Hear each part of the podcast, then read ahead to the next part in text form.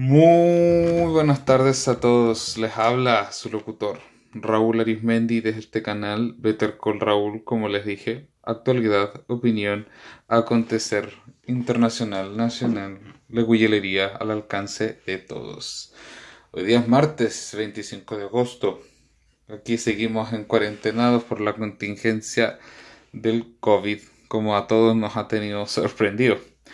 Y bueno, como les dije, hablándoles en el capítulo anterior en el que analizamos el caso de Gustavo Gatica y por las demás consecuencias y discusiones, como les prometí, les voy a pasar ahora de hablar un caso internacional. Viajamos a Colombia, tierra del vallenato, la costa caribe, el narcotráfico en su época, el crimen organizado, tierra de injusticia, de impunidad, tierra de contrastes, que les habla, ha tenido la suerte de estar tres veces. Ahí es un maravilloso país, con gente muy hermosa, lugares verdaderamente hermosísimos, un, lugar rico con que le mando todo mi amor y un abrazo a ese tremendo pueblo. Y como les prometí, íbamos a hablar del caso que ha remecido la situación nacional de ella, que es el respecto al proceso que se está siguiendo contra el ex senador y expresidente de la República por dos periodos consecutivos, don Álvaro Uribe Vélez. Como muchos se acordarán, si es que tienen memoria, la Colombia de finales de los años 90, con la que uno crecía la imagen, era la de secuestros, de crimen organizado, de narcotráfico, de una cantidad de violencia de que se hablaban de Estado fallido. Era muy común que los chistes que se decía de que las colombianas que venían, incluso yo te que se sigue diciendo lamentablemente, eran todas prostitutas que la gente ahí las secuestraban prácticamente por solo caminar en la calle, que vaya a ser la inseguridad reinaba. Que uno de una tierra que solo conocía por las, o por las telenovelas de, por ejemplo, Betty la Fea, que era la que veía de niño, y algunos futbolistas como eran el Pie Valderrama y el Tino Asprilla. En los mundiales recuerdo un poco.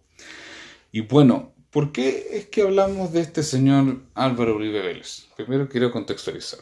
Álvaro Uribe Vélez es un político de inicia su llega al poder en Colombia en el año 2002 con un tremendo apoyo ganando un 55% eh, por ciento del quórum de los votos con un lema, escúchenme, mano dura, corazón grande. La promesa de Álvaro Uribe era de golpear a la organización terrorista de este grupo guerrillero conocido como las FARC, guerrilla que venían desde los años 60 con una idea de, izquierda muy violenta y que para ese entonces, en el año 2002, habían aprovechado mucho el proceso, tenían un poder de fuego tremendo, estaban cerca de eh, ciudades, producto de eso el desplazamiento de las víctimas hacia las ciudades era algo inmenso. La emigración a de, Colombia era precisamente algo, una realidad muy fuerte. Era muy común verlos emigrar a los países vecinos o a Estados Unidos.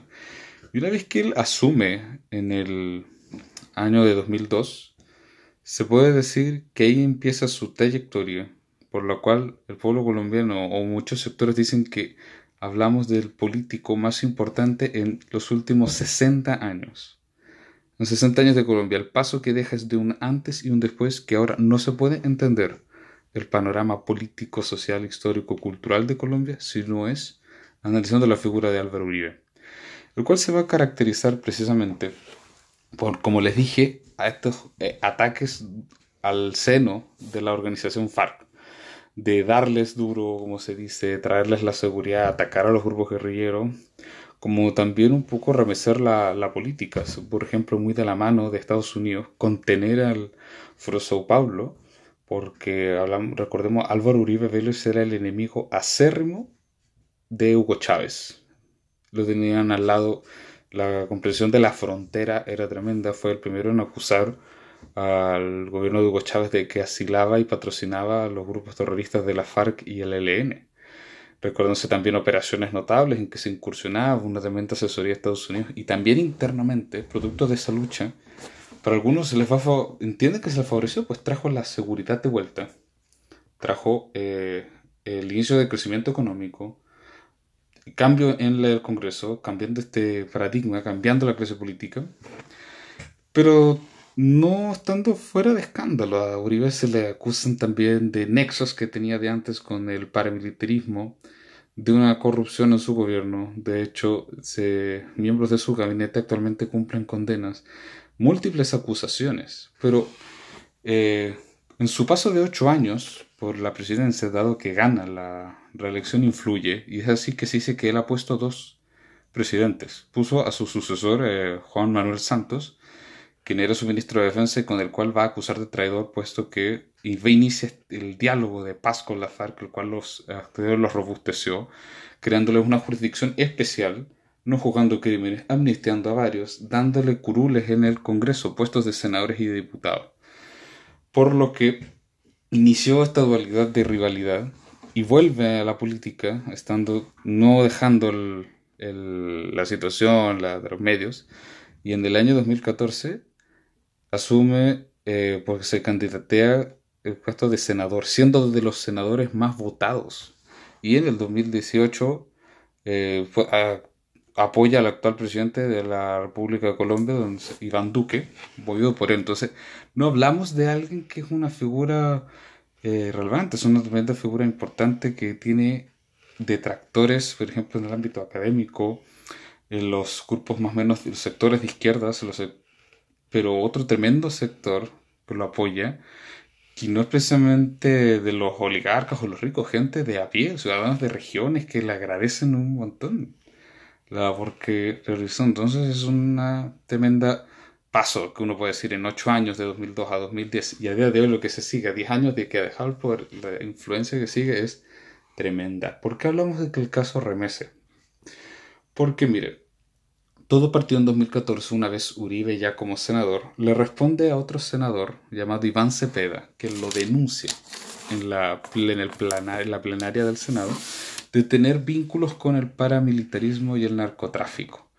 Esto también nace porque la historia de Álvaro Uribe contra la lucha contra el crimen le viene algo personal. Su historia dicen que su padre muere tras defender un ataque armado en una de sus parcelas en el campo. Y eso llama a Uribe a moverse en la política, dicen que lo llevó a un tema tan personal el atacar a la FARC, al ELN, con casos que igual remesen. Por ejemplo, un caso que se le achaca es el de falsos positivos, que era que eh, autorizaba incursiones del ejército contra la población civil y matando a campesinos o a gente que no tenía nada que ver, pasándolos por guerrilleros, para, como para decir que se avanzaba en esta lucha pero también una cantidad de demandas que tiene. Entonces, como les digo, quedémonos con que Iván Cepeda, este senador del Pueblo Democrático, una asociación de partidos de izquierda, lo acusa de tener estos vínculos en una plenaria. Uribe va a responder presentando, en vista de que ambos revestían la calidad de senadores, demandándolo ante la Corte Suprema, puesto que es el encargado de no solo juzgar, también de investigarlo. Esto, bueno, le demanda por este delito de falso testimonio. Pasan cuatro años. En el 2018 la Corte eh, revierte la decisión, declara infundada la acusación de Álvaro Uribe mm. y todo lo contrario, eh, dando un giro en 180 grados, inicia un proceso contra Álvaro Uribe, sin que Iván Cepeda demande esto. La Corte Suprema inicia. Y bueno, abre una investigación contra Uribe por delito de manipular testigos, de fraude procesal, y eh, lo cual podemos decir, ambas partes han declarado en este caso, ya van más de 40 declaraciones testimoniales, van investigaciones contra los abogados de Uribe. Es, Álvaro Uribe acusa que esto es una persecución política porque algunos dicen que se granjeó en el Poder Judicial ciertos problemas con algunos magistrados, por ejemplo, para aprobar algunos proyectos. Y alguien, algunos acusan que hay vínculos de la izquierda en el Poder Judicial colombiano.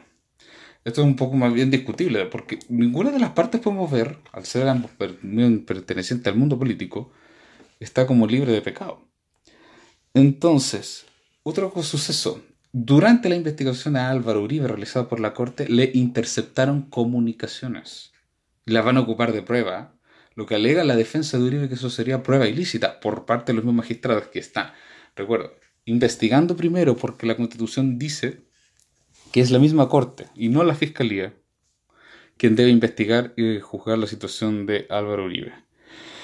En este caso, Uribe ha dicho que se le ha violado eh, y por lo mismo le dictan orden de detención eh, de arresto domiciliario, a lo cual Uribe que ha sido una jugada contra ellos, que se le está violando el derecho al debido proceso. Eh, por lo pronto han tenido una tremenda movida, han habido manifestaciones en las calles a favor y en contra de esta resolución, algunos diciendo que al fin se les va a hacer justicia a muchas familias, eh, otros diciendo que se está tratando de acabar con el arquitecto moderno de la República de Colombia. Y por lo mismo, se acaban de tomar medidas sumamente, no puede decir sorprendentes. El Centro Democrático, el Partido Uribe, es el que más tiene representación en el Congreso, donde también está la FARC y otras colectividades de izquierda o también de otras ideologías. Álvaro Uribe ha tomado la decisión de renunciar a su puesto de senador, siendo él el senador más votado en las últimas elecciones del 2018, y su bancada de partido está promoviendo la idea a lo menos parlamentariamente, de que se realice una asamblea constituyente, un poco palabra que nos estamos escuchando en Chile, pero para regular la situación del Poder Judicial, pues acusando de que Colombia vive hace mucho tiempo una crisis en el Poder Judicial que ha estado muy, influenciado, que supuestamente los, los magistrados son envueltos políticamente. En este caso, pues también el presidente Iván Duque no ha sido indiferente y un poco pasándose a llevarte el cargo, porque hablemos de que los poderes son independientes. Ha salido a defenderlo. Y uno puede decir, ¿qué puede pasar dada esta situación?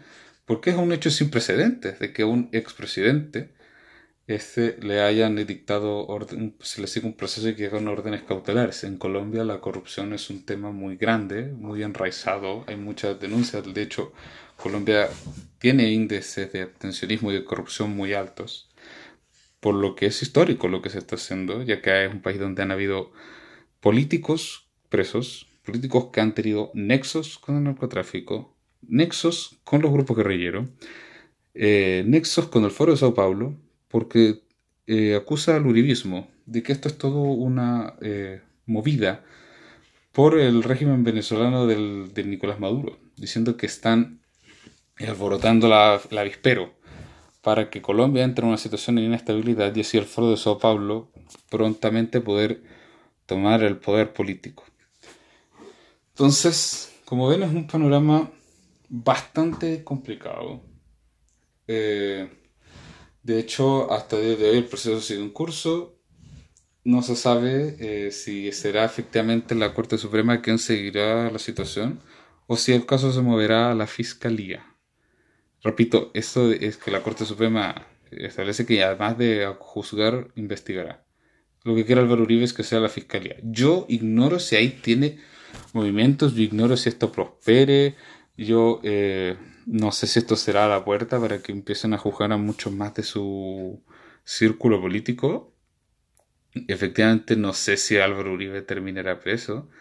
De que es una persona mediática y polémica, no hay duda no es una blanca paloma, que no ha aclarado que tiene que responder por muchas cosas efectivamente. A día de hoy, Álvaro Uribe tiene más de 60 causas de vínculos con el paramilitarismo para los que no se familiaricen. El paramilitarismo surge como respuesta dentro de este conflicto armado de Colombia, una respuesta de la FARC de grupos patrocinados por narcotraficantes de ideología de extrema derecha o financiados por industriales o por las Fuerzas Armadas de darles golpes eh, de manera ilegal a la guerrilla, pero que también lleva injusticias como que eh, estén presentes en el narcotráfico, hayan atacado políticos contrarios al uribismo, se han conseguido inhabilitaciones, privaciones de derechos, por lo que está bien caliente la cosa. Porque, les repito las facturas. Para algunos dirán que es un matarife, un asesino, el peor de las desigualdades. Para otros el hombre que salvo a Colombia de ser un estado fallido. Muy bien, un ambiente muy caldeado, o sea, más estamos en un contexto de pandemia, de recesión, y que cada día puede pasar algo. Efectivamente, pues eso sigue adelante. En mi opinión, considero que es un político distinto, un político que muy influyente a día de hoy que yo creo en algún momento le tocará aclararlo. le tocará aclarar ante la justicia. Y que nada más, o sea, nos queda por ver. Pero espero que todo salga bien, puesto que Colombia es un país hermoso, con un pueblo tremendamente trabajador, humano, que tiene una mala fama que no se merece.